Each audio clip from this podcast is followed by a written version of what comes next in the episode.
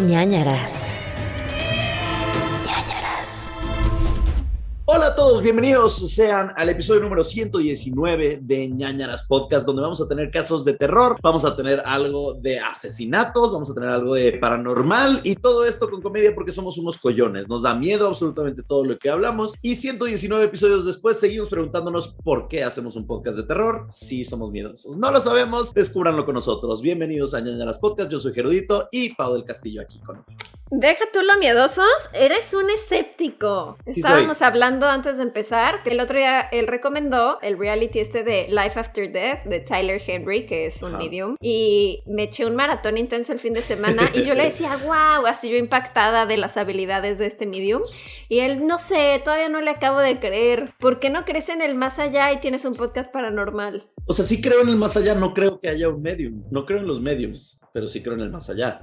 Pero, ay, yo sí le creo todo. No sé, es que. Es que Además miren, es puro amor y bondad. ¿Tú crees que él nos mentiría? Mi mamá también lo es. Y el episodio pasado, el pandemonio pasado, nos dimos cuenta que es una estafadora. Entonces, desde ahí viene mi falta de confianza ante la gente y los medios.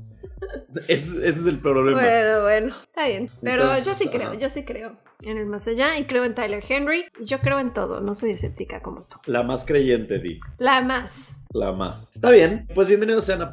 ¿Qué? A ñañaras. Les A recomendamos. podcast. A un epod. ¿por qué un ¿Cómo se.? No, es que, ¿cómo, cómo se habla con.? N-podcast. Ajá, es, nunca he sabido hablar así. ¿Cómo Con es? la E, N. Pero es que no es con la E, es con la F, ¿no? N-podcast. FN. Eh, ¿Ves? No sé. ¿Fofo? ¿Eso? Ajá, es que es con la F, es Nofo, Cefe, Afablafar. Cofon Lafa F. Ajá. Pero como que hay gente que lo hace muy rápido y me impresiona mucho. Sifi Afa Ifi Jefe NFTF. Kefe Lofo Puefe Defe Afa Sefe Sufu Pefe Rafa Pifidofo. Es como un mindfuck. O sea, imagínate un extranjero que quiere aprender español y de repente ve eso y dice como de ¿qué? ¿Y sabes que está también cañón? Que eh, luego hay gente que tiene sus propios lenguajes e idiomas. Sí. O sea, por ejemplo, Nat Campos, su mamá, Maika, tiene un idioma con su familia. Tienen como un Wow. idioma familiar y de repente como que hablan en ese idioma y, Y se todos son como así hablan fluido el idioma. Ajá, ajá, ajá. Y hace como años, como que me lo trató de enseñar y no entendí nada, pero entonces sí tienen como un lenguaje ahí intenso. Tuve un flashback a primaria, que luego inventabas así como un abecedario y era como la A es un triángulo, Ajá. la B es una mariposa. Y entonces te pasaba recaditos para que fueran secretos y era así como mariposa, triángulo, círculo. Y era como, ¿qué es esto? Te tardabas horas además haciendo Sí. eso, que hoy en día ya no, porque hoy en día nada más pues WhatsApp, ¿no? Entonces ya para qué, no, es tan, no es tanto pedo. Se perdió la creatividad. Sí se perdió, sí se perdió. Las generaciones de hoy en día no tienen idea de lo que es bueno. Mm, No, pero síganse viejos. burlando de los que son arriba del 92 en TikTok. Ajá, Síganse, síganse, burlando. burlando. El día que, el día, el día que no haya internet y nosotros nos podamos comunicar y ustedes no, vamos a ver quién ríe. Exacto. Vamos a ver quién ríe. ¿Quién ríe? ¿Quién ríe? Ajá. Oigan, compren su playera y su sudadera de ñañaras en Sí, sí, chunchos.mx. yo traigo la mía de tie-dye, están en chunchos.mx y tenemos, ¿qué? Cuatro playeras, me parece, ¿no? Y una Ajá. sudadera. Ajá, ajá. Muy y, bonitas. y variaciones de color. Entonces, que la morada, que la verde, que la gris, que la blanca, hay varios colores. Estamos grabando el mismo día del pandemonio, entonces por eso estamos vestidos igual que la semana pasada. No es que seamos unos cerdos, para que no nos Oh, sí. critiquen. O tal vez no. O sea, yo hay fines de semana, si no voy a salir, que digo, pues me pongo lo mismo de ayer. ¿Qué me ¿Es va? neta? Sí, Yo no. ¿No? No. Sí, ¿y qué? ¿Y quién me va a ver? ¿Quién me va a oler? A ver. Pues, pues ahí Ah. la braga te va a oler. Ah, no, o sea, sí me baño, pero a lo mejor, o sea, si traía una sudadera, obviamente si Ah, huele a no, sudor ya no me la pongo. No, pero, pero, Es, que, es que hay cosas que puedes utilizar diario, ¿sabes? O sea, Sí. jeans, sudadera. Ajá, o sea, eso pues, Tenis. reciclo. Eso se pueden reciclar, pero hay cosas que no se reciclan. O sea, la playera No, no, el- Ropa la ropa interior. interior. es así nunca. y calcetines no se reciclan. No, no, calcetín tampoco. Porque apesta. Huele a pie, sí. Hiede y pues hacen tu jugo. Hediondo. E- Hediondo, ¿cómo se dice? Hediondo, sí, hediondo. Hediondo. Hediondo nos gusta más. Hediondo. Ya Yes. te había platicado de esto, pero no, o bueno, no sé si te lo había platicado. Tengo una amiga que tiene un novio que tiene como germofobia. Mm. O sea, no germofobia en realidad, pero como que sí tiene como este toque muy fuerte. ok. Y de que cuando llega a su casa se tiene que quitar la ropa completamente y meterse a bañar y luego ponerse otra ropa. ¡Qué cansado! Ajá. Y por ejemplo, imagínate que tú te vas a empedar. Llegas a las Sí. 4 de la mañana a tu casa. Uy, no, qué horror. Métete, quítate la ropa, métete a bañar y ponte la pijama. ¡Qué hueva! O sea, si de por sí ma-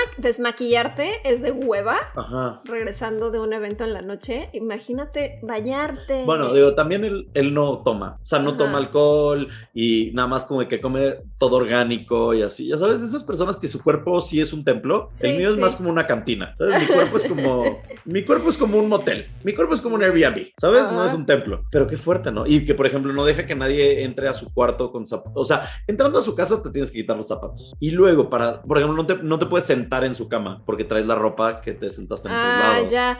Últimamente me ha dado mucho asco eso de cuando voy al cine o así. Ujú. O luego me pasan los aviones que pienso, o sea, como que eh, nunca limpian obviamente el respaldo. Sí, y entonces como que lleva a alguien con el, ajá, a lo mejor con pelo ceboso o que no se bañó o que tiene piojo y está ahí recargado. Y el otro día que fui al cine estaba pensando eso como siempre de que, ay, no, no me quiero recargar tanto. Y de repente veo una señora, o sea, como en el asiento de abajo, de al lado de mí, y estaba completamente recargada y subido los pies, se quitó los zapatos ¡Oh! pie descalzo encima de como la cabeza del de adelante, pero no estaba nadie. Entonces como que lo usó para reclinarse y poner sus pies. Y ¡Qué yo, asco! Señora, esto no es Shakira. Aquí unos pies descalzos. sí, o no. sea, de que no. Me traumé porque dije, ¿qué tal que me hubiera tocado ese asiento en la siguiente sala? Y estás ¿qué ahí sentada en el Te jueves. tocó ese asiento. ¿Qué tal Ajá. que en una función anterior el de atrás hizo lo mismo? Sí, sí. Los humanos somos muy desagradables en general. ¿No? O sea, Nunca todo el tiempo estás como tirando piel muerta en todas Sí. partes y pelos y Sí, no lo había pensado, pero qué asco. Ahora voy a llevar toallitas desinfectantes al cine. Imagínate cuántos pedos no has olido, pedos ajenos. Mira, mana, yo soy gay. me- esa es mi área de trabajo. mira, ya, esos ya me los domino. Mira, ya hasta inhalo con una, con una nariz. no, hombre, pero. ¿Has visto alguna vez estos videos de termales de cámaras? Mm, sí, Cuando sí, se echan el pedo y se ve como la propulsión del pedo. Sobre todo como en el aeropuerto, ¿no? Es Ajá, como ajá, ajá. que ponen ahí en seguridad y se les se ve como- como... Yo sí me pedorreo en los aeropuertos, la neta. Yo sí soy pedorro de aeropuerto.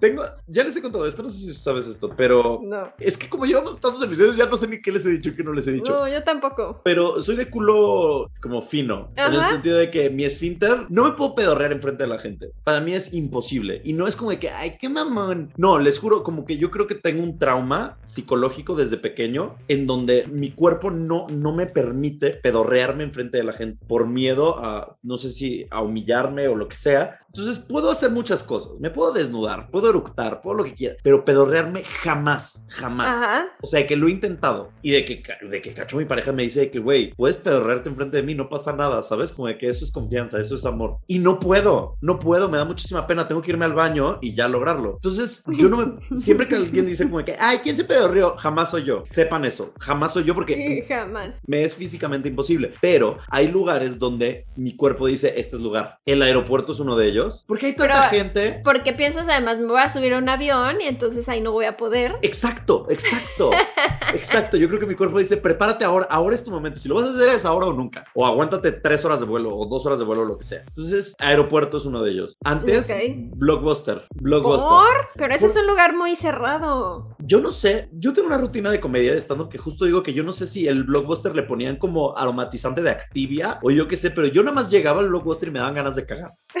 Blockbuster, Mix Up, No me acuerdo de su olor. Blockbuster Mix Up y Sanborns. Son estos lugares Mm. donde tú vas, te estás más de 10 minutos y te van a dar ganas de cagar. Siempre. Pero ya habíamos hablado del de Sanborns, que justo, pues, sí. Sí. la gente va al baño del Sanborns. sí. Claro, estos son lugares propicios para que te den ganas de cagar. Entonces me pedorreo ahí en esos lugares. Pero, Pero si para- no hay nadie cercano a ti. Sí, no, no, no, no, no, obviamente, obviamente, obviamente. O pasillo de perfumería. es la mejor opción porque tú vas, te pedorreas y luego dices, ay, me voy a probar este perfume. Va a oler a perfume, listo. ¿Sabes? Sí, sí, sí. Eso es lo que va a pasar. Amén. Pero, por ejemplo, eso no lo puedes hacer en, tipo, si vas a un Liverpool o un Palacio de Hierro, porque hay muchas señoritas hostigándote. De que, Ah, probó sí. este, entonces no te puedes pedorrear a gusto, ¿sabes? Sí. Entonces te tienes que ir como al área de deportes o yo que sé que nadie va. Y tú ahí en la zona de galletas de... ¿Dónde es? ¿En Palacio de Hierro o en Liverpool? Que siempre huele a galletas una zona. Ajá, Y ajá. que dices, mmm, y pero es más bien como un aromatizante que echan como de galleta. Sí, No es la galleta en sí. pero funciona porque se te antoja. Sí, sí. Bueno, ¿por qué estamos hablando de los pedos? Ay, no sé, no tengo idea. bienvenido. Este podcast. Deberíamos. Imagínate. Ah, ya habíamos dicho que íbamos a hacer un, un podcast random, un episodio random, ¿no? De, de que no vamos a hablar ni siquiera de asesinos ni nada. Ah, Pero sí. lo que te iba a decir es: imagínate que agarraran cortes de todos los episodios que hemos tenido, nada más el inicio, sería un podcast totalmente distinto. O sea, las cosas que se Sí, ¿de qué trata este podcast? No lo sé.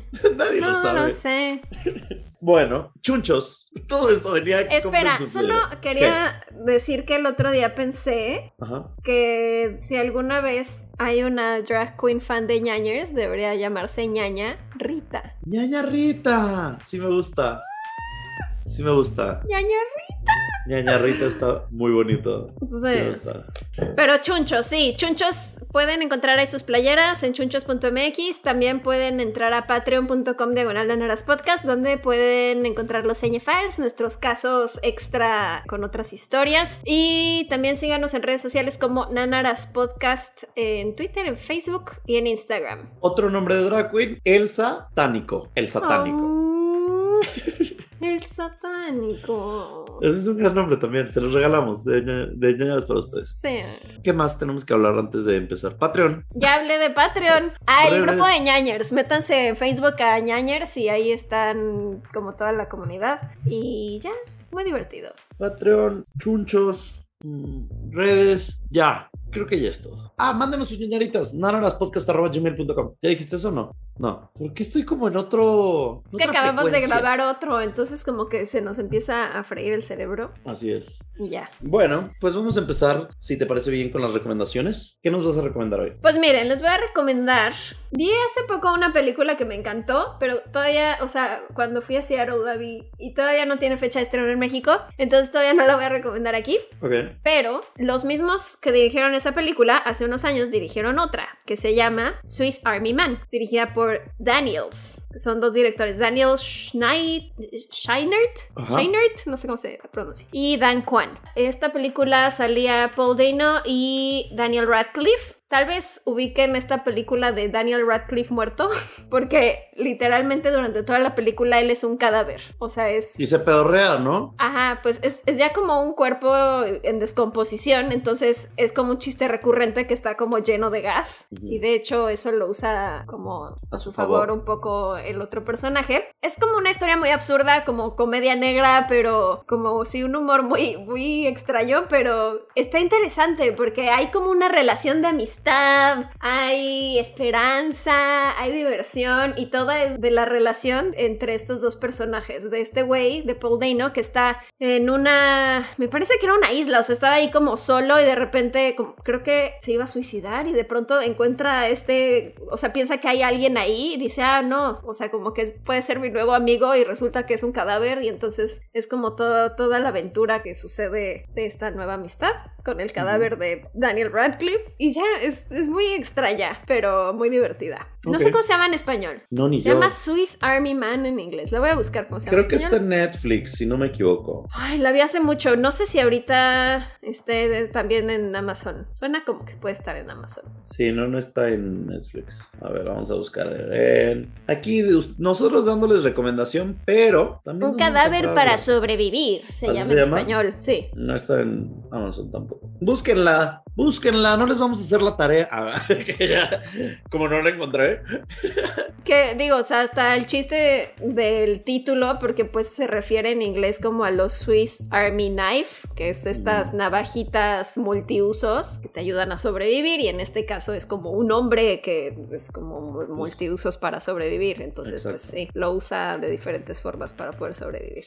Entre ellas, el lado emotivo, ¿no? Que le da este rayo de esperanza, de amistad, Claro, de claro. aventuras que comparten. Claro. Bueno, pues yo les voy a recomendar una que se llama Triangle. Triangle, triángulo. Que yo pensé que Pau nos lo había. Pau, Lo Pau engañé. Me engaña. Pau entonces le dice a mi hombre: Oye, ¿por qué no ven esta película? Porque ella no sabe si la quiere ver. Entonces Cacho me dice: Oye, Pau nos recomendó esta película. Entonces yo la veo pensando que está avalada y recomendada por Pau. Y en realidad es nada más para que yo la vea No. antes y ella no pierda su tiempo viendo estas películas. No, es que, mira, estaba viendo en Facebook y de repente, además era, ya sabes, como que de repente lees conversaciones en los comentarios de algún amigo y como que Mm. algún amigo de esa persona le recomienda algo. Y entonces alguien que yo no conozco le recomendó. A un amigo tuyo. Creo que, creo que de hecho era de Lekpe Kim, de Kim Mm. Bonilla, que ya estuvo en un pan de bollo. Y le puso como de, ve Triangle, es muy buena. Y le puso como de, es muy poco conocida, pero es de esas joyas casi como de culto. Y dije, ay, güey, suena Ay, muy,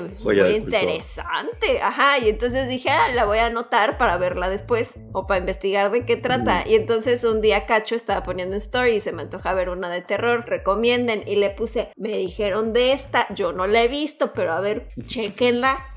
Entonces ahí tienen ahí a la estúpida de Gerardo, que la ve, Ajá. ¿no? Ya la vi, ya la vi, la vimos. Sí está padre, está palomera, tiene cosas increíbles. Es una película inglesa del 2009, del 2009 y es terror psicológico completamente. Sí es paranormal y está protagonizada por Melissa George y trata sobre una mujer que va, estoy leyendo la sinopsis, una mujer que va en un viaje en un yate con algunos amigos suyos y cuando son debido a una tormenta, pues digámoslo caótica, son obligados a abandonar su barco, empiezan a subirse a un crucero, ¿no? Un Titanic, digámoslo así, donde se dan cuenta que alguien los está acosando y que no tiene intenciones buenas con ellos, sino que los quiere matar. Esa es la premisa de la película. Obviamente es una película psicológica que de repente toma unos, que no quiero spoilearles los giros, pero sí llega un punto donde dices, ay güey, está un poco fácil al principio. Uno, si ustedes son ñañers, al principio van a decir como, ah, ya sé qué va a pasar, pero si no, ustedes son personas que no ven tanto, sí las va a tomar por sorpresa y es una película que sí terminas como, ah, ok,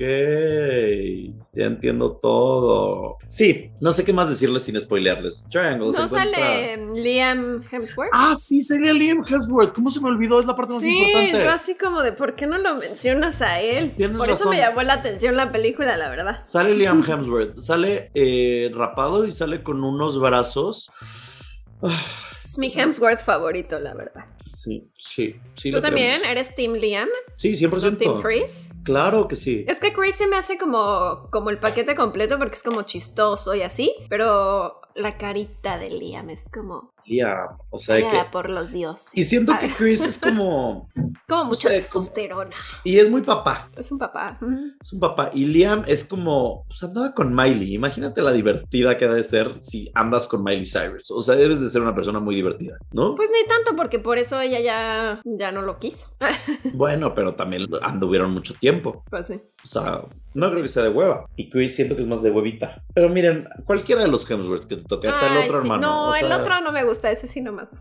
Mira, imagínate, imagínate qué horror casarte con el tercer Hemsworth. Ay, ¿has visto a los hermanos de Henry Cavill? Sí, ¿Por qué, ¿Por qué no son guapos? no sé, pero qué horrible que diga, ay, te presento, a- te presento a mi hermano y te sale Henry Cavill o te sale, o sea, que sea tu cuñado. Ay, no. No mames, yo no podría, o sea, estaría toda la comida familiar salivando por mi cuñado, ¿sabes? O sea, que, perdón, perdón, o sea, que, ¿qué haces? Perdón, se me antojó la comida. O sea, imagínate. Que te sientes en la mesa y de repente a tu lado de que, ay, mis hermanos, Liam Hemsworth, Chris Hemsworth, o sea, tienes, o sea... El Hemsworth X y los otros. No puedes, o sea, no puedes. de que, güey, perdóname, pero no puedo seguir saliendo contigo. Porque sé que eventualmente me voy a empedar y le voy a tirar el pedo a alguno de tus hermanos. Son hermosos y perfectos. O sea, discúlpame. Pues ¿Está casado el tercer Hemsworth? Yo creo que sí. A ver, vamos a ver. Porque. Él es el mayor, creo. Ah, eso no está tan mal. Luke Hemsworth. Ajá. Está casado. Tiene tres hijos. Sí, está casado. Pero mira, se casó con su esposa en el 2007. O sea, antes de que tuviéramos el rush de los Hemsworth. Sí. Bien. Sí, porque antes de que saliera en Thor era un güero normal. Ah, Ajá. O sea, yo creo que la esposa, la Samantha Hemsworth, cuando salió con el look, dijo, ah, está guapo. y el otro era un bebecito. Ajá, están bonitos, la familia está linda, pero los ve desde antes, cuando se sacaban los mocos, ya sabes, o sea, que no son lo que son hoy en día. Hoy en día, ojalá Luke Hemsworth nunca se divorcie porque no va a encontrar una nueva pareja. No la va a encontrar. Mala onda. Bebé, o sea, con esos hermanos. No hay manera, no hay manera, perdón, pero no hay forma. Este, ajá. Bendiciones al, a los A los papás y a sus genes. Muy bien, muy buen trabajo por los mm, Bueno, pues les voy a contar ya mi caso del día de hoy. Hoy me toca paranormal. No. No, ¿qué paranormal? No, true crime. les voy a contar algo un que. lo dudé. No, sí, yo también no sé por qué dije paranormal. No, no, true crime. Pero es más como una teoría conspiranoica. Ok. Justo de hace poco que fui a Seattle como que me clavé investigando de este tema y dije, ah, creo que funciona para ñañaras. Y les voy a contar de la teoría de la muerte de Kurt Cobain. ¡Uh, chica! Me encanta. Y que si no se murió, como se murió y que, ajá, todo lo que hay alrededor. Courtney Love, todo. ¡Ay, qué padre! Porque siempre he querido saber esto. Adelante. Ok, en 1994 se murió Kurt Cobain a los 27 años de edad, que si no ubican, pues era cantante, era guitarrista de Nirvana, una de las bandas grunge más icónicas eh, que estuvo vigente del 87 al 94. Tuvieron poquitos años. La versión oficial es que Cobain se suicidó, pero existen muchas teorías de conspiración alrededor del caso porque muchos creen que en realidad fue un asesinato. Cuando murió Cobain el 5 de abril del 94 en su casa de Seattle, en Estados Unidos, el investigador privado Tom Grant tomó el caso y su teoría es que Cobain fue asesinado y que la esposa de Cobain, Courtney Love, estuvo involucrada. Los periodistas e investigadores Ian Halperin y Max Wallace han publicado también artículos y libros que respaldan esta teoría de Grant.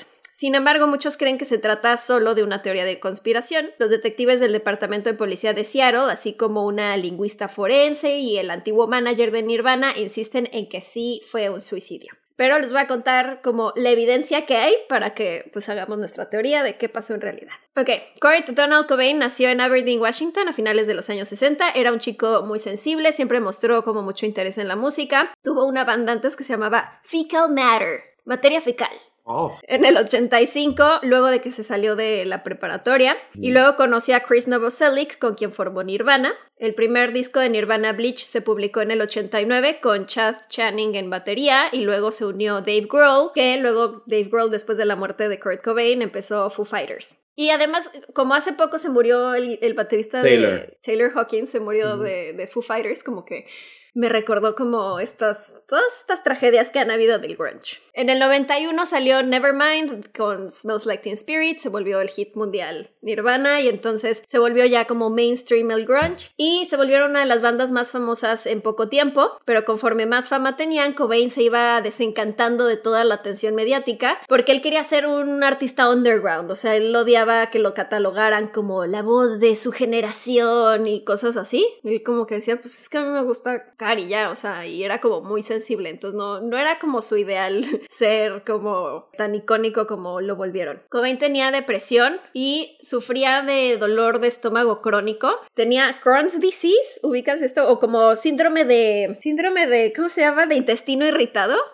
Entonces... Irritable. Irritable. Cuenta como en varias entrevistas que estaba viendo una, una entrevista hace poco que decía de, que llevaba seis años que estuvo buscando como el medicamento justo para para lo que él tenía, pero decía es que sufría todo el tiempo, o sea, de que me despertaba, me dolía el estómago, vomitaba, trataba de comer en lo que estaba obligándome a comer porque no tenía apetito, a los pocos minutos volvía a vomitar, o sea, todo el tiempo estaba así y si me iba de gira era peor porque pues, obviamente Claro. estás como comiendo lo que hay, a- deshoras y así.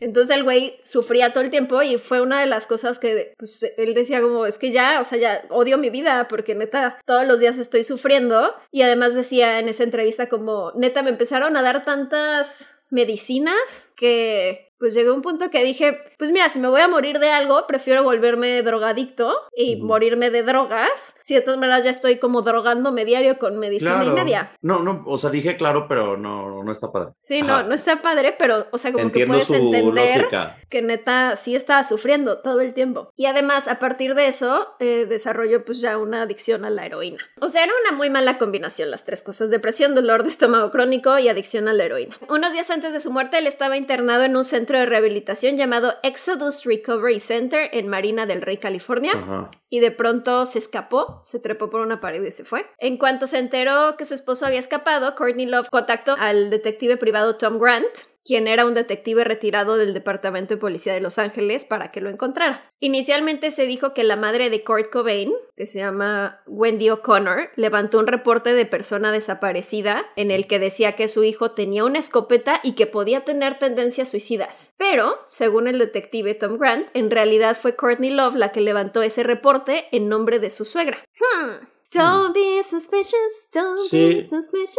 Porque, o sea, como que de ahí nadie estaba diciendo como de, tiene tendencia suicida, encuéntrenlo porque es muy peligroso. Y de repente ella hace un reporte falso. ¿Por qué? Desde ahí ya, ya, ya, empie- ya empieza a oler a gato encerrado. Exacto, sí, Ajá. sí, sí. Finalmente, el 5 de abril, la policía encontró el cuerpo sin vida de Kurt Cobain en su casa en Seattle. Tenía ganas de ir porque, o sea, enfrentito de la casa. No, no, o sea, ahora que fui a Seattle, dije, ay, quiero ir A porque visitarlo.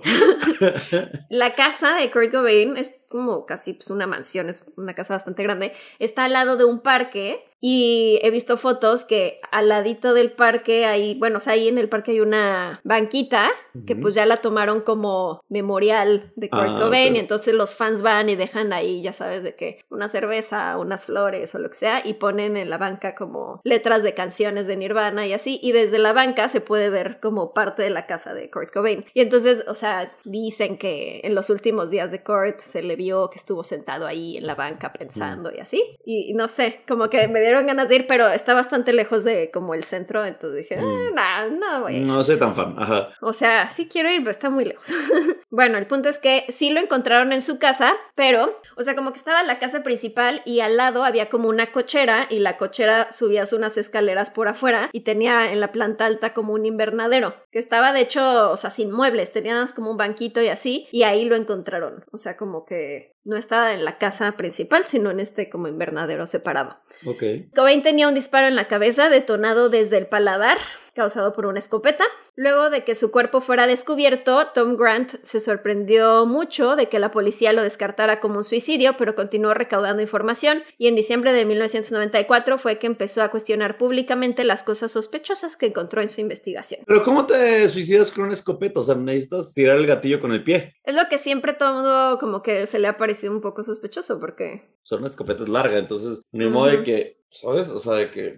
Está complicado, sí. Sí. La principal razón de Grant para creer que hubo algo más se debe a que encontraron en el cuerpo de Cobain una enorme cantidad de heroína en su sistema, que era el equivalente a tres veces una dosis letal, más diazepam. Uf. Por lo que dice que era imposible que después de inyectarse eso, él pudiera ser capaz de dispararse a sí mismo, porque quedarías incapacitado y no podrías tener la habilidad de Claro. levantar un arma, disparar, sobre todo como dices, o sea, es bastante complicado, no es un arma pequeña. Entonces no tiene sentido que, o sea, si ya se iba a inyectar como para darse una sobredosis Sí. ¿Para qué te...? ¿Para qué? Ajá. encima.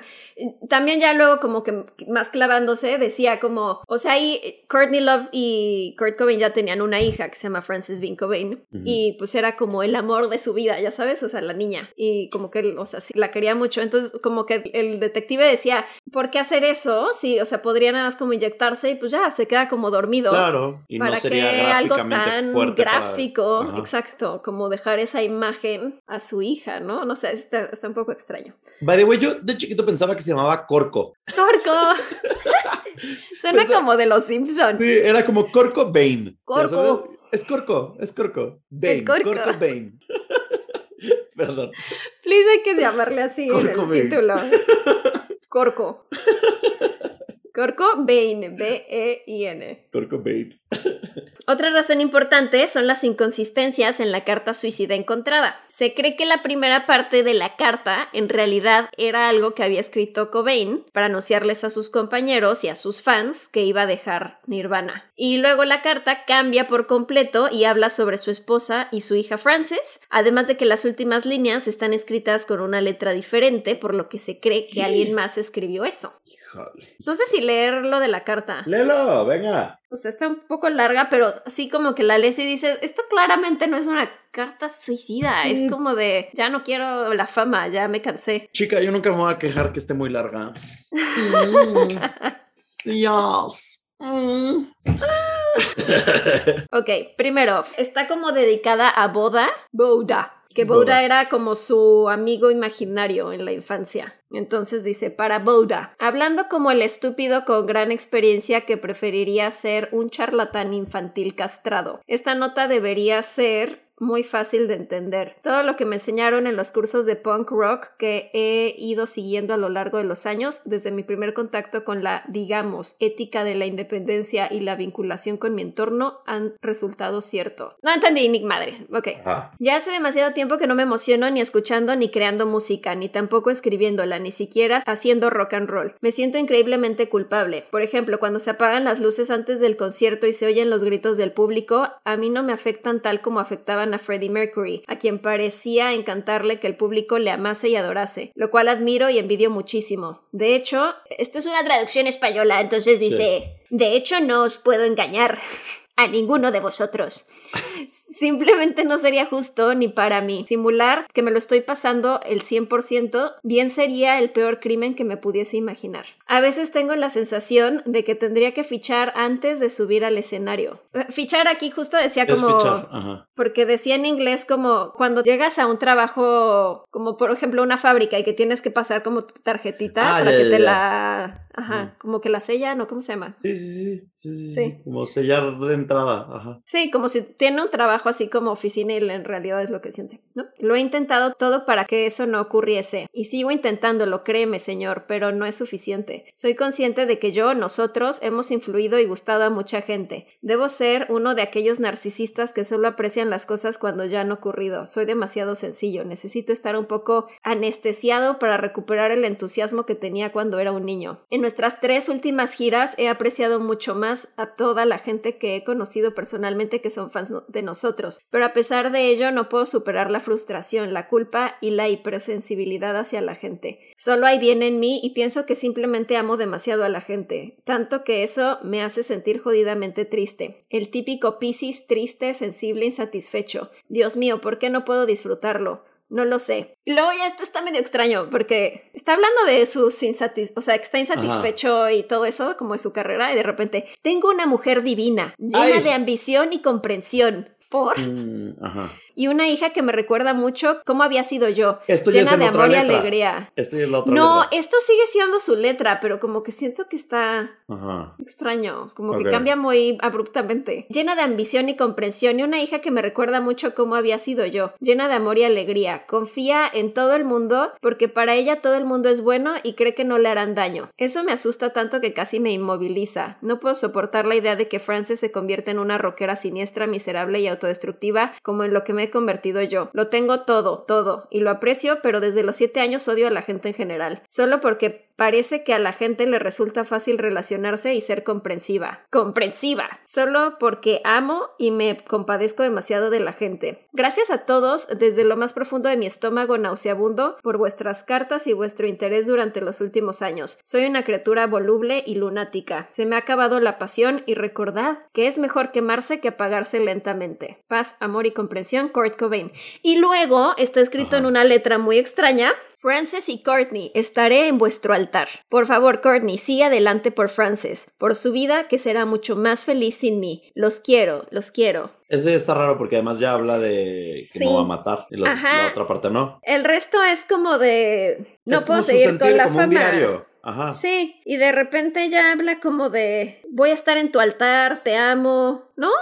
Ese ya está como un poquito extraño. Bueno, esa es la carta. Y entonces hubo muchas inconsistencias, lo de las últimas letras, que está medio extraño. Para agregarle más leña al fuego, el padre de Courtney Love, Harrison, con quien ella no mantiene una relación, ha dicho que él cree que ella estuvo involucrada en la muerte de Kurt. O sea, el mismo papá de ella dice, fue mi hija. En 1998 se publicó un documental llamado Kurt y Courtney, donde entrevistaron a un hombre llamado Eldon Hoke, alias El Duce, quien estaba en una banda de bajo mundo. Era una banda como de shock rock. Y entonces, o sea, como que hacían cosas muy extrañas y así Muy como para causar ajá, impresión. Y en esa entrevista, grabada en 1997, el Duce declara que Courtney Love le ofreció 50 mil dólares para asesinar a Kurt Cobain. Se cree que lo hizo solo para llamar la atención, para atraer audiencia hacia su banda, pero lo curioso es que tan solo dos días después de que dijo eso en esa entrevista, se murió. Lo atropelló un tren. Casual, porque el tren es fácil que te atropelle un tren. Don't be suspicious, don't be suspicious. Sí, está muy extraño. Incluso el abuelo de Cobain, Leland Cobain, cuestionó la muerte de su nieto y creía que había sido asesinado y mantuvo esta creencia hasta el día de su muerte en 2013. En 2014, 20 años después, la policía de Seattle decidió volver a abrir el caso. El detective Mike Ciencisky declaró públicamente que había sido un suicidio y que la teoría de que había sido asesinado era errónea. En 2019 volvió a decir que la evidencia apunta que fue un suicidio porque dijo que no habían encontrado ninguna evidencia definitiva que cambiara el caso y que de hecho encontró más evidencia para respaldar que era un suicidio. Declaró lo siguiente: Encontré el recibo de la compra de los cascos de escopeta de una tienda de armas de Seattle que concuerda con el tiempo y la locación en donde un taxista declaró que dejó a un hombre con la inscripción de Cobain luego de recogerlo en el domicilio de Cobain. También dijo que tenía dudas sobre el posicionamiento que había tenido la escopeta encontrada en la mano de Cobain y la locación del casco usado de la escopeta, pero que estuvo entrevistando expertos de armas y que le explicaron como la dinámica y que lo que sucedió era creíble, o sea que sí había sido el mismo. Eh, también comentó que habló con uno de los detectives originales del caso y ese dijo como no, sí, Courtney Love fue muy buena en el caso, nos ayudó mucho, no sé qué. Cuando este detective estuvo investigando, encontró cuatro rollos no revelados de fotografías del día de que encontraron el cuerpo. Ajá. Revelaron los rollos, publicaron 26 nuevas fotografías, pero Courtney Love y su hija Frances Bean fueron a juicio para solicitar que se destruyeran las fotografías de cuerpo completo de Kurt para que nunca se Ah, publicaran. bueno, ok. Ganaron ese caso, entonces nunca se ha mostrado como El de cuerpo. cuerpo. completo, solamente como partes de su cuerpo. O sea, hay como, por ejemplo, en las fotos más famosas se ve como su antebrazo. Tiene como un pequeño tatuaje de K en el antebrazo y tiene arribita como un puntito que dicen que ahí es donde se inyectó la heroína. Y pues se ve, no sé, nada más como su reloj y así, o sea, pero no se ve como el cuerpo completo. Por otro lado, una lingüista forense llamada Carol Chasky ha analizado la carta de Cobain y concluyó que los resultados no apoyan la teoría de que Courtney Love escribió el final para que pareciera una nota suicida. O sea, ella dice que no. En cuanto a la familia, la madre de Cobain ha visto la carta y dice que cree que sí fue escrita por su hijo. Por otro lado, la prima de Kurt, Beverly Cobain, quien es una enfermera certificada, dijo que Kurt padecía enfermedades mentales incluyendo bipolaridad. Ella cree que sí fue un suicidio y comentó lo siguiente. Hay una fuerte posibilidad de que Kurt se hubiera quitado la vida, sea cual sea que hubiera sido su carrera. Su riesgo era muy elevado. Trastorno bipolar no tratado, adicción a las drogas, suicidios previos de miembros de la familia, alcohol, violencia y conducta impredecible desde su niñez, baja autoestima, violencia en su matrimonio. Kurt podría haber sido un modelo para póster sobre el riesgo del suicidio. Chris Novoselic y Dave Grohl dicen que también creen que sí fue un suicidio. Nunca han acusado a Courtney Love ni a nadie más que hayan sido en realidad un asesinato. Durante 20 años hubo muchas disputas legales entre, entre ellos y Courtney Love, porque ella, ella decía como pues que las ganancias de Nirvana deberían de ser para su hija, porque pues Kurt Cobain fue como el fundador de la banda y entonces, ¿no? Y entonces como que estuvieron durante 20 años demandándose. El ex manager de Nirvana, Danny Goldberg, dice que la teoría de que lo asesinaron es ridícula. Comentó al respecto, se suicidó, lo vi la semana anterior a que sucediera, estaba deprimido intentó suicidarse seis semanas antes, hablaba y escribía mucho sobre suicidio, estaba drogado, tenía un arma. ¿Por qué la gente especula sobre ello? La tragedia de la pérdida es tan grande que la gente busca otras explicaciones. No creo que haya nada de verdad en ello. Pero Les voy a decir lo que dice el señor Tom Grant. Tiene una página que se llama cobaincase.com, Ok. donde pone como pues, todas sus teorías o cosas que encontró él en su investigación. Sobre todo lo extraño es que este detective fue contratado por Courtney Love. O sea, antes de que encontraran el cuerpo, ella lo contrató. Y entonces también siento que está medio sospechoso, así Como, como, tratando de... de... cubrirse el culo de que, a ver, si, si van a encontrar algo, lo encuentro yo antes Sí. para cubrirlo. ¿no? Ajá, o decir, no, de hecho ella estaba buscándolo, o sea, ella, ¿por qué Ah, le haría como algo? fachada de, no, yo estoy súper buscando qué le sucedió porque no puede ser. Sí. Ok. Dice Tom Grant que Courtney sabía que Kurt, se me hace bien complicado, Courtney Courtney. decía que Kurt quería divorciarse y semanas antes de su muerte ella le pidió a uno de sus abogados que buscara al abogado de divorcios más perro y maldito que pudiera encontrar. Por otro lado, el abogado de Cobain dice que él le llamó semanas antes de su muerte para asegurarse de que removiera a Courtney Love de su testamento. Ahí ya suena Es que sí, ropa sucia, o sea, sí se sabe que era una pareja que tenía mucha violencia doméstica y eran muy, destructivo. eran un Johnny Depp y Amber Heard. ¿no? De la época. Sí, exactamente. Una de las tarjetas de crédito de Kurt Cobain desapareció, no la tenía con él entre sus pertenencias cuando murió y alguien estuvo intentando usarla luego de que él muriera, pero los intentos pararon cuando su cuerpo fue descubierto por la policía. Qué raro. Hmm, ¿No? Además, Es alguien que sabía que ya estaba muerto. Y cuando encontraron el cuerpo fue de, ah, ya no la uso Ya. porque ya me cacharon. Sí, está muy Está raro, está raro. oso, oso sospechoso.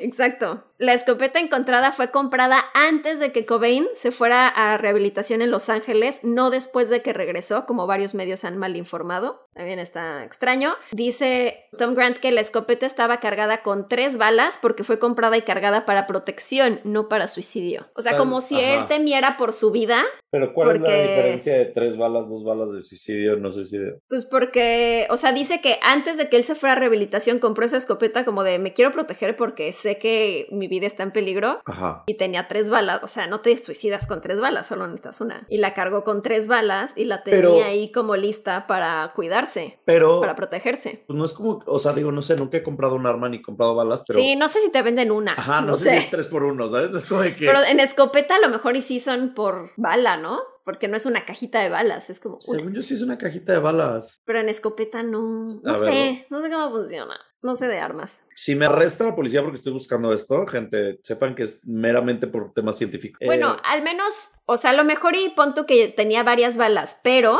tenía cargadas tres balas, porque claramente la tenía para protección. No la tenía como de solo le voy a cargar una porque solo la quiero para una bala y ya, ya sabes. No sé por qué pensé que en Amazon me venderían, me venderían cartuchos de escopeta. Y No. lo busqué y es como que claramente no, Amazon no, vende balas. No, no, no. Pero- Bueno, pues no sé, él dice que era para protección o para un suicidio. La policía dijo que no habían huellas en la escopeta. Ok. ¿Cómo? ¿Ni suyas? No, no habían huellas en esa escopeta, en lo absoluto. Alguien la limpió, claramente. Claramente. O sea, ¿cómo? Pero dice Tom que la verdad es que la escopeta no fue revisada para encontrar huellas sino hasta el 6 de mayo, un mes después de su muerte.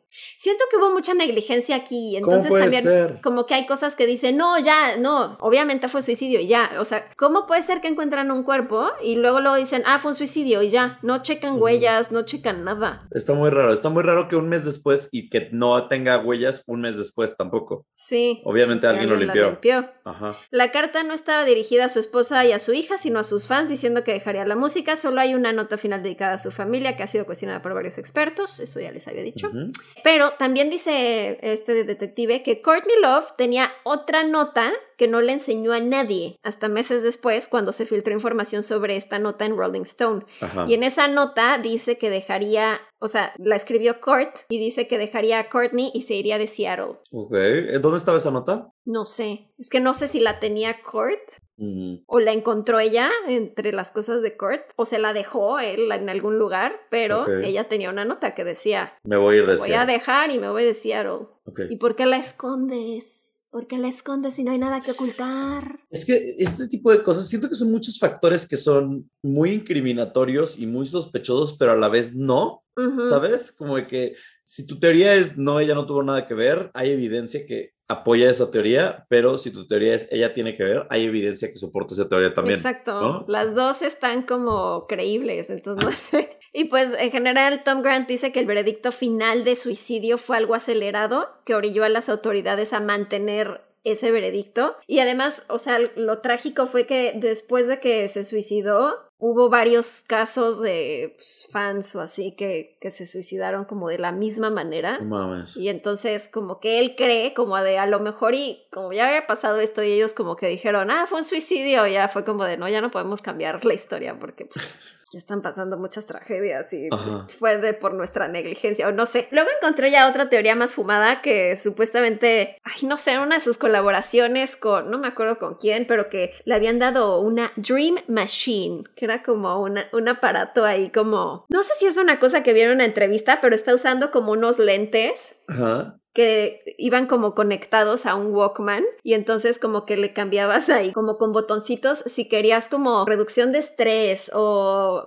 no sé, como trance o cosas así. Y entonces era como a través de como lucecitas, o sea, como que cerrabas los ojos con los lentes y como que con las lucecitas y la música y así, como que te inducía como en modos así como de, como tipo REM, o Ah, sea, como en, de que estás como en ese trance de cuando estás dormido, como para relajarte y así, pero que supuestamente, esto ya se me hace muy teoría conspiranoica, pero que esa máquina, los que la han usado se han suicidado y que a lo mejor eso le provocó como una depresión muy severa o algo así. Pero esa sí no me la creo. Yo tampoco creo tanto, o sea, ya no tiene nada que ver. No. O sea, de que el güey, como ya había declarado todas estas personas, ya tenía como varios factores preexistentes para hacer lo que hizo. Pero, ay, no sé. O sea, sí siento que trágicamente, como dice hasta su prima, como de, pues tenía como, era un cóctel ahí de, Ajá. de cosas Sí, si no horribles que le iba a generar eso. Ajá. Si no era la escopeta, el güey ya estaba muerto. O sea, que tenía un cóctel de Corky Thatcher, tal ahí de drogas. Pero no sé, no sé por qué me vibra que a lo mejor y entre que él estaba medio, pues sí, sí quiero morirme y por otro lado la otra, sí, sí lo quiero matar. A lo mejor fue una combinación de ambas. ¿Qué tal que lo, lo obligó a de, no sé, acaba de escribir la carta y... Ay, no sé. Porque otras que han analizado la carta dicen, sí, sí es su letra, lo último, solo que pues ya, tal vez ya estaba como en un estado muy de, ya sabes, como de euforia o no sé, que está como ya escribiendo esas últimas líneas como más, como todo en mayúsculas y con otra letra porque ya está como en, en un estado de ya voy a hacer esto, ya sabes, como con adrenalina, pero sí es su letra, no sé. Ay, ¿Y ella dónde dice que estaba No sé. mientras él se suicida? O sea, estaba, no sé, eso sí no sé dónde estaba. Porque, pues, o sea, ¿qué pedo? Tiene que tener una coartada ella, ¿no? O lo vio, así o como sea, se la debe de tener, ¿no? Debe de tener una coartada, nomás no sé cuál es. ¿Tú Márcale, qué crees? ¿Tú qué márcale, crees que pasó? Márcale a Courtney Love ahorita. Oye, lo que sí, a la hija.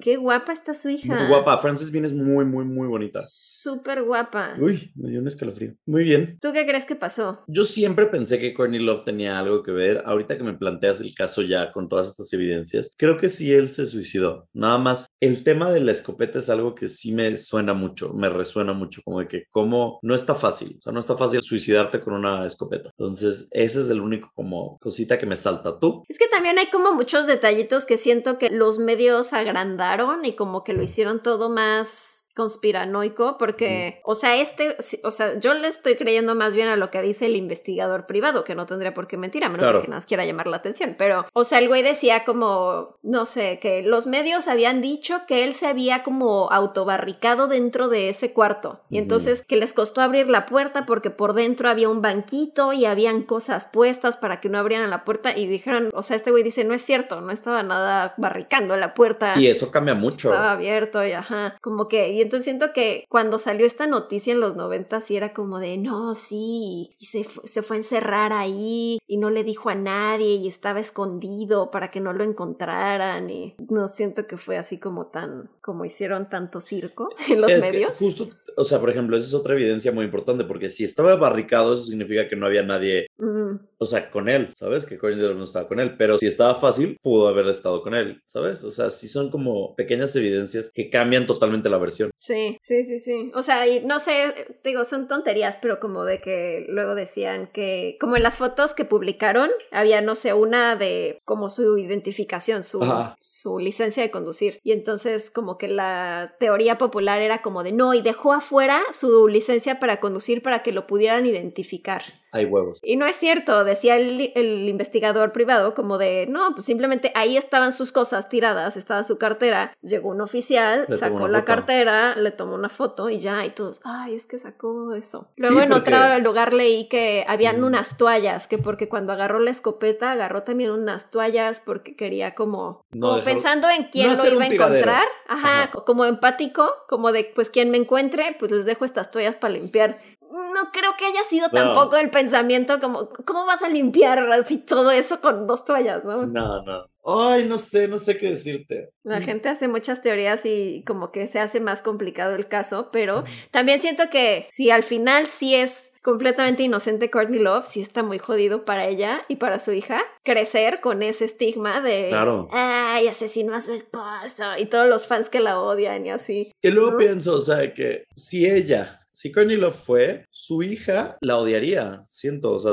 resentiría, no sé, pero resentiría un buen ese tema. pero, ¿cómo sabría ella? A lo mejor ella dice, no, pues yo quiero creerle a mi mamá. Si ella me dice que no, pues no. Por eso, si, si Frances supiera, porque Courtney le dijo, güey, la neta sí pasó así y así fue esto, Frances resentiría siendo que un buen a su mamá y no se llevaría tan bien con ella. Y se llevan muy bien, por lo que tengo entendido. Sí. Entonces, eso es otro indicio. Digo, si lo hizo Courtney, que no le dijo a, a su hija. Y es que nunca sabes, o sea, puede ser que el güey en una de sus drogas dijo, voy a matar a mi hija. Y Courtney la defendió, ¿sabes? ¿Quién sabe? Pero no hay como decías tristemente, no sé, hoy en día que es el caso de Johnny Depp y Amber Heard, que no sé, o sea, hay como tantas, ya sabes, tantos ojos viendo el caso que cada quien puede inventarse una teoría nueva y si pasara algo, claro que todo el mundo saltaría a concluir, ah, pues es que el otro o la otra lo mató, porque, ¿no? Claro. Porque pues si, si ya había estos antecedentes, es fácil como de suponer que el otro fue el culpable. ¿Quién sabe? Uy, chicas, está difícil, chica. Díganos, ¿qué piensan? ¿Cuál es su teoría? Cuéntame tu teoría, ñañer. Cuéntame. Cuéntame la sospecha que tienes. Pero ¿para qué hizo la llamada como el nombre de la mamá? Diciendo, ay, es que tiene una escopeta y está en modo suicida. Porque sí tenía una escopeta. Sí, pero ¿por qué no fueron a registrar? O sea, porque en una fuente leí que sí fueron a buscar en la casa, pero pues no lo encontraron, pero pues no se les ocurrió buscar arriba de la cochera. Mm. Es como de, o sea, ¿por qué no checarías la cochera, no? O sea, si ya vas a checar la casa, Checas todo, hasta el, o sea, hasta el ático. El ático, Ajá, encontrarlo. Corco. El Corco. La muerte de Corco. Ay, Corco. Corky. ¿Quién se llamaba Extrañamos, Corco. Corky era el de... Los años maravillosos. No. Corky. me suena, Corky. Sí, los años maravillosos de Wonder Years. No, pero ese era Kevin Arnold. Life Goes On. Pero ese no era Wonder Years. No. Corky era uno que tenía síndrome de Down. Corky Thatcher. Ay, ya sí, desbloqueaste un recuerdo en sí. mi mente. Corky, era bien Corky. No, o sea, me acuerdo que yo tenía de que cuatro años y pasaban en el canal 5 a Corky. Sí. Pero sí, no me acuerdo de la serie realmente de qué trataba, pero yo tampoco. Me acuerdo que era linda. Siento que si ponemos la música nos vamos a acordar. O sea, con un con un copyright claim. Sí, este, de derechos de autor. Búsquenlo. pero esa no era una de los Beatles. No sé. ¿No era un cover? ¿Quién sabe? No sé. Ay, yo sigo comiéndome lo que no me acabé del pan de moño, así que disculpen ustedes. Corky Thatcher. Bueno. Eh, Cuéntanos tu historia. Yo les voy a contar una historia. Hola di, hola da, hola da,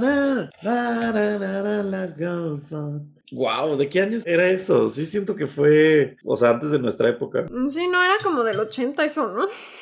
1989. Ni habíamos nacido, Di. No. Pero también acuérdate que luego en el Canal 5 era como pasaban las series cinco años después de que habían estrenado en Estados Unidos. Entonces, por eso yo creo que nos acordamos. Hola, Di. Wow, qué gran memoria desbloqueada. Bueno, en el caso de hoy les voy a traer un monstruo, una criaturita pero esta viene de Brasil, de Brasil. É uma criatura, é uma Como el guaraná? criatura, é uma criatura do Brasil, é com ele de como voce ele il, il guaraná, il caipirinha, il mondiu, Mm, e, e. Zamba, Ronaldinho. Geraldinho, Ronaldinho. No, ¿quién es Geraldino?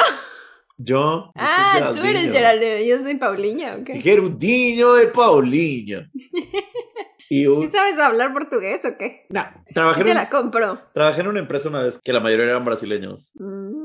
Y entonces de repente sí me mandaban como mails en portugués y yo de que, güey, sorry, soy mexicano, a mí me hablas en español, bye, besos. Você Eh, você pode me dar, você pode me dar um copo de água? Eh, você pode, e foge, le, foge era hoy. Y luego era como, obrigado.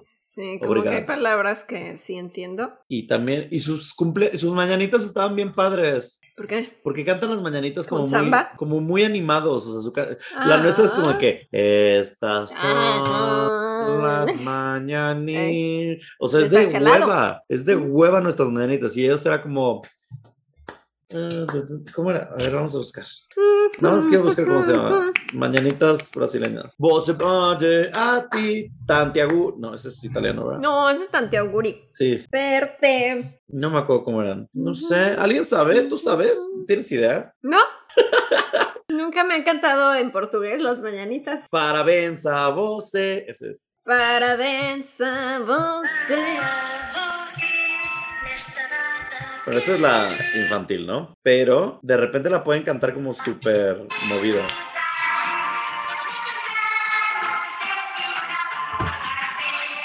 A você. Eso según yo no, no, no. Ah. Ese, ese no nos lo tira según yo Spotify, esperemos. Parabéns a você. Parabéns a você. Y todo el mundo aplaude y es como bien divertido, ¿sabes? No es como... Mañanita, Ay, ¿sabes qué odio? El hoy por ser día de, de tu, tu santo. que las cantamos. Qué horrible. Hay que... Bueno, las de, las de Tatiana son padres. Esas son padres. ¿Cuál era esa? Igual, pero van movidas. Hoy puede ser tu cumpleaños. Ay, no es cierto. Esa es una buena versión. Ajá, esa es buena versión. Oye, Pero- espera, antes de que empieces, ya me acordé que no dije en las recomendaciones de la semana. eh, Tengo que recomendarlo. Tienen que ir a ver la película de Nicolas Cage. Si son verdaderos Ah. Me vale. Sí. ¿Cuál es? Ya, el solamente poder del mencionarlo. peso, el peso del, El peso del talento. peso del talento. Es una extravaganza de Cage. Me encanta. Ok, no sé qué esperar, pero Hay todo. Hay, hay almohadas con cara de Cage. Hay. todo. sí, sí, véanla. No Figuras vayan a ver. de cera de Cage. No vayan a ver animales fantásticos. Nada más. Mm. A mí sí me gusta. ¿Sí? Ay, no. La primera película en donde veo que los gays no levantan el evento, literal. Em, Lo queman, lo queman. Lo queman. Bueno, entonces, parabéns a você. Les voy a platicar sobre el Saci Perere. No sé cómo se diga en portugués. Perere. Los orígenes de esta leyenda vienen del siglo XIII, de los guaraníes que creían en un niño de un solo pie, ¿ok? Un niño chiquito, imagínate, con un solo pie, una sola pierna, con pelo rojo, que tenía poderes mágicos y se la vivía haciendo ruidos en los bosques y chiflando cuando menos lo esperabas. Esta leyenda era una criatura nocturna y era muy difícil apreciar su figura, excepto por su cabellera roja, ¿ok? Siento que era Pepito. ¿Pepito? ¿Por qué Pepito? ¿Te acuerdas Pepito, el de los chistes? Siempre era como pelirrojo y así, ¿no? ¿Sí? Nunca me lo imaginé no? con el rojo. En mi mente era Pepito era pelirrojo. No sé si me imaginaba al niño ese de mi pobre diablillo. ¿Macaulay Culkin? No, no, es que era, ese era mi pobre angelito y luego estaba mi pobre angel, mi pobre diablito o diablillo y era un niño como, No sé cuál como es. travieso, como malo, pero era pelirrojo. Y tal vez por eso en mi mente él era Pepito. No, según yo, Pepito nunca fue pelirrojo. En mi mente era como yo. Yo veía un niño pelirrojo malo. Mm, No que mm. todos los pelirrojos sean malos, pero Mm, pero no. era ese niño. Y sabemos que no tienen alma, entonces podrían ser malos. Algunos, algunos. sí. La mayoría, los pelirrojos no tienen alma, acuérdense. Para el siglo XVIII, los esclavos africanos que llegaron a Brasil escucharon esta leyenda del niño pelirrojo con una pierna. La fueron adaptando poco a poco para asustar a los niños, ¿ok? Para que los niños se portaran bien. Fue ahí donde la criatura dejó de ser nocturna y le hicieron, pues, que podía aparecer durante el día, pero con piel negra o piel muy oscura. En vez de pelo rojo, aquí le cambiaron y le pusieron un gorrito rojo y entonces mantuvieron que nada más tuviera una pierna, ¿no? Y le agregaron una pipa. ¿Por qué? No sé, no sé. Dijeron, mira, ya si le vamos a poner sombrerito, agrégale una pipa. Bueno, ya no Eh, es un niño. No, Ya ya, es un no era un niño, ya era un señor, sí. El tema del gorro vino del trasgo, que es otra criatura mitológica, pero de Perú, y lo adaptaron para la leyenda. El tema de no tener pierna no lo limita porque es una de las leyendas más traviesas que tiene Brasil. Es como pon tú que Loki, ya saben, de que eh, el dios de la travesura y la picardía. Bueno, pues esta es la leyenda de un Loki así. Se dedica justo a hacer bromas y hacerle picardías a quien sea que se encuentre en su camino. No es maligno como tal, o sea, no es como que asesina gente y la verdad es que no causa daños graves, pero lo que sí es que es como bien molesto. O sea, sí es una persona que, o bueno, un ente que no quieres en tu vida porque se la vive chingando todo el tiempo. Entre las cosas que hace, le gusta esconder juguetes de niños, abrir rejas de las granjas para que se escapen los animales, molesta a los perros para que se pongan a gritar y a ladrar y a No. Sí. Y uno de los poderes que sí me gusta, este sí me gusta, este me, me parece divertido, tiene la habilidad de maldecir huevos de gallina para que no nazcan pollitos. o sea, vale. O sea, para que sea un huevo de desayuno. Ajá. ya. Para que sea un huevo que no tiene ahí pollo dentro. Ese, ese poder, digo, ah, está padre, ¿no? Va a los graneros y como que. pff, y ya, los huevos no nacen pollos. No sé si soy muy melindrosa. ¿Cómo se Ajá. dice? Cuando Sí, como que- melindrosa. Sí. No comes Pero todo. luego a veces me da como asquito. cu- Cuando la yema llega a tener como sangre, Sí. mm, no puedo. O sea, como que acabo tratando de quitársela y pues se rompe toda la yema y así. bla, bla, bla. Una El vez- otro día me salió una con sangre, o sea, pero era más bien como la clara. Y entonces como que la clara se veía como oscurita y Ya. dije, ay, no, no puedo, no. Una vez me contó Juanjo Herrera que él abrió un huevo y salió un pico. Ay, no. Ajá, como que un piquito desarrollado y cabeza de pollo. Y desde ese día dejó de comer huevo y ya no come huevo. Ay, Es que sí. imagínate qué shock ver ahí que te sale el pollo. Y al final es como, pues sí, ¿qué esperas? Es, es un huevo de gallina, o sea, Sí. no es... Eso te dice que estaba fresco, ¿sabes? Bueno, si entra a tu cocina, digo, a tu casa, en la cocina le gusta tirar la sal por todos lados, cortar la leche, o sea, hacer que se Ay, no. caduque, ¿cómo se dice? Sí. Se, Se echa a perder. se echa a perder, quema los estofados y hace que las moscas caigan en la comida. Ay, no, qué molesto. Entonces, si de repente tú estás comiendo en Brasil y le cae de que checas tu comida y tiene una mosca, es como de que, ah, eso fue Sassy Perere, ¿sabes? Y Sí. tiene- mi brasileño es como colombiano, al parecer. También dice que si haces palomitas y quedan muchos granos ah, de lote, nefasto. no es el Sí. maíz, Maíz, eh, es Sassy Perere. Los embrujó para que no se hicieran Ay. palomitas. Salsi Perere. Sassy Perere. En cuanto al área de costura, porque al parecer en Brasil es muy común que tengas un área de costura en tu casa, hace que los alfileres no sean filosos. Los hilos los agarra y los hace nudos. O sea, yo supongo que hoy en día agarraría los audífonos y Mm, los cables sí. los, los haría como bolita. Eso O hace los collares. Cuando se enredan las cadenitas. Sí. Esconde los dedales y que si llega, y este sí está como psycho un poquito, si ve un tornillo en el piso o algo así, o un clavo, los voltea hacia arriba para que los pises, como de un lugar en silencio. O también seguro para las llantas. Ah, es malo, es malo, es malo, es malo. Esto llegó al punto de que en Brasil, si algo le pasaba mal a tu casa, o sea, si te estaban pasando como estos desfortunios, no existe esa palabra, pero bueno, la gente decía como, ah, fue el Sassy Perere. O sea, obviamente traes un Sassy Perere ahí metido. Ujú. Sassy puede volverse invisible, aunque puedes tal vez reconocerlo porque veas como un resplandecer rojo y ese brillo rojo sea el gorrito o la pipa y puede transformarse también en un ave mística llamada Tapera naevia o aquí en México se les llama cuco rayado, como un pajarito con como copetín. Ah. Y, y estos pájaros hacen como mucho ruido, son como de que y no los puedes atrapar. Entonces también es como Molesto. molesto, una vez más, ¿no? Para que te deje de molestar el sassy, lo que tienes que hacer es cruzar un cuerpo de agua, o sea, puede ser un riachuelo, un arroyo o lo que sea, o sea, nada más pasar por encima, porque el sassy pierde sus poderes cuando está en el agua, así que no se atreve a seguirte, entonces en ese momento ya sale de ti, ya no te está persiguiendo, ya no lo tienes. La otra, si no tienes cuerpos marítimos cercanos, es que puedes agarrar una cuerda, cualquier tipo de cuerda, y haces varios nudos a la cuerda, y la dejas caer al suelo. Entonces, esto se supone que es así, lo distrae porque va a la cuerda y entonces está como tratando de quitarle los nudos a la cuerda. Y entonces con eso Pero a ya... él le gusta hacer nudos, no quitarlos. Por eso, pero sus nudos, no los tuyos. Mm, ok. ¿Ok?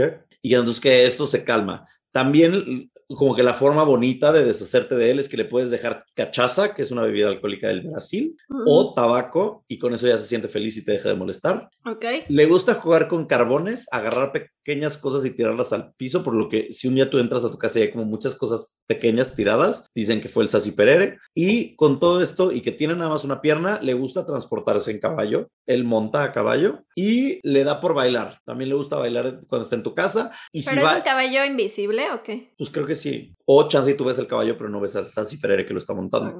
Y que si está en tu casa también le gusta bailar y dar piruetas. Y si da piruetas puede generar remolinos de viento que hace que tu casa se llene de polvo completamente. Ah, yo todo el tiempo mm, sacudo y hay polvo. Ah, ¿El pues- Perere? Sí, tienes un Sassi Perere. Mm. Tienes que dejan una cachaza y un, taba- y un tabaco. Déjaselo para que ya se no, calme. tengo cachaza. Bueno, ¿Le podemos dejar un tequila? cuerda. ¿O No le gusta. Cuerda con nudo, no, porque es brasileño. Cuerda con nudos. Cuerda con nudos y la dejas caer en el centro de tu casa. Y ahí lo dejas un rato. Ya. Tam- otra de las cosas que puedes hacer, le puedes aventar un rosario. Con eso deja de molestar. Y si llegas a convencerlo, puedes atraparlo también poniendo una botella de vino, o sea, botella de vidrio oscura. Puede ser las de vino tinto, ya saben que son como oscuras. Y lo pones como en algún lugar y es como de que, Sasi, mira, qué padre la botella, no sé qué. Y entonces cuando entra, le pones un Todo corcho. tonto. Ajá. Pones un corcho, lo atrapas ahí y le pones Sí. una cruz. Al- ¿Y cómo sé cuándo ya entró? Pues no sé, yo supongo que ves como un destello rojo dentro de la botella. Ok. ¿Ok? La otra opción es robarle su gorro. Si lo llegas a ver como físicamente, le puedes robar su gorro. Y si le robas el gorro, es su fuente de poder y entonces se vuelve tu esclavo. Como Mario. Como Dobby. Un poco más como Dobby. Ok. Y si lo capturas y ya está en tu poder el Sassi Perere, depende cómo lo trates, eventualmente él se puede liberar o lo liberas tú y se puede volver muy amigo tuyo y muy protector de tu casa y de los tuyos. O si lo tratas mal, se puede volver un gran enemigo que te haga cosas un poco peores. Ok. Le atribuyeron varias características anticristianas, así como que si le enseñabas una cruz, lo ahuyentabas, o que siempre que se aparecía había como olor a azufre, que es la relación con el infierno. Lo han relacionado. Se echó un pedo. Se echó un pedo. Él no es como yo, él no es de culo fino. Ah, no. Y lo han relacionado con otras leyendas como un genio de Aladín, porque pues lo puedes atrapar en esta botella y Ujú. todo esto. Y dicen que esto sí podría haber sido de Aladín porque justo cuando se genera la leyenda del Sassi Perere, muchos musulmanes empezaron a llegar a Brasil y entonces pues los cuentos árabes de Mil y Una Noches y todas estas cosas, de donde sale Aladín, pues ahí, ¿no? Hasta la fecha es uno de los personajes más conocidos de la cultura urbana brasileña y de las leyendas de Brasil. Ha aparecido en muchos programas de televisión, caricaturas y demás. Inclusive lo volvieron protagonista de un cómic para niños llamado Turma do Perere. Ha aparecido en animes, canciones y actualmente es la mascota oficial de un equipo de fútbol de Brasil que es el de Porto Alegre. Mm. No nada más eso, hay una comunidad que lo ama, se llaman los observadores de Sassi y le rinden tributo y culto y hay una celebración de él el 31 de octubre de cada año. Entonces, desde el 2005 al parecer no en Brasil no celebran Halloween como tal, o sea, algunos sí, igual que en México algunos lo celebran, otros no, pero muchos dijeron, bueno, vamos a agarrar Halloween y la vamos a adaptar a lo brasileño y entonces es como la celebración del Sassi Perere. También ha aparecido en videojuegos como Max Payne 3. Hay una parte donde hay como una televisión y hay un programa infantil, pues el villano del programa infantil de Max Payne 3 es Sassi Perere. Adventure Quest Worlds y hoy en día lo pueden encontrar también en Netflix en una serie de televisión brasileña que se llama Invisible City, Ciudad Invisible, Cidade Invisível, y ahí lo pueden encontrar. Es el Sassi Perere, una de las leyendas más importantes de du Brasil. De Du Brasil. Brasil. Eh, les voy a enseñar cómo está el cómic porque es mi como más bonita referencia. Sassi Perere. Ay, qué lindo. A tu hermano Perere. Y ahí va. Ahí va. Ese es el Perere. Sassi tu Perere. Muy lindo, muy hermoso. Trayendo polvo a tu Qué casa. bonito. Tiene muchos amiguitos. Es lindo. Sacido Perere. Pero es molesto. Es Muy molesto. molesto que te esté haciendo nudos en las cuerdas. Sí, y de repente sí hay como algunos dibujos que le hacen como un poco racistas, la verdad, porque es pues, Mm. con piel negra. Entonces, pues miren. Ahí Pues a lo mejor por eso les está haciendo como travesuras, porque Sí, se están siendo racistas. tal vez es eso, tal vez es un protector del racismo. O sea, no, del que no haya racismo. Antirracistas. Ajá, exacto, un protector antirracista. Pues me gusta, me gusta así. Sassy, Sassy me gusta. Así me gusta. Voy a ahora siempre decir cuando pase algo así. Ay, hay polvo. Es que el Ah, hay un Sassy Perere. Sassy Perere. Es el Sassy Perere, lo siento. Tenemos un Sassy No, Perere. pero ¿qué tal que por andar diciendo lo invocas? No, Nombre. no, no, Hombre, chao.